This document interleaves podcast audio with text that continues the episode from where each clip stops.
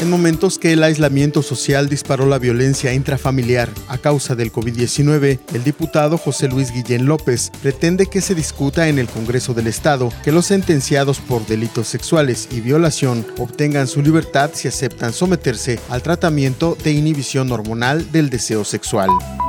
Un total de 65 personas privadas de la libertad en las cárceles de Quintana Roo han obtenido diferentes beneficios a través de los cuales consiguieron sus respectivas preliberaciones. Las condiciones de salud en el mundo obligaron a la comunidad estudiantil a concluir el ciclo escolar desde casa. Muchos alumnos de Quintana Roo egresan este mes de preescolar, primaria, secundaria y universidad por lo que algunos profesores no dejaron pasar inadvertido este momento y optaron por grabar estos recuerdos. Toda la información completa a través del portal www.lucesdelsiglo.com.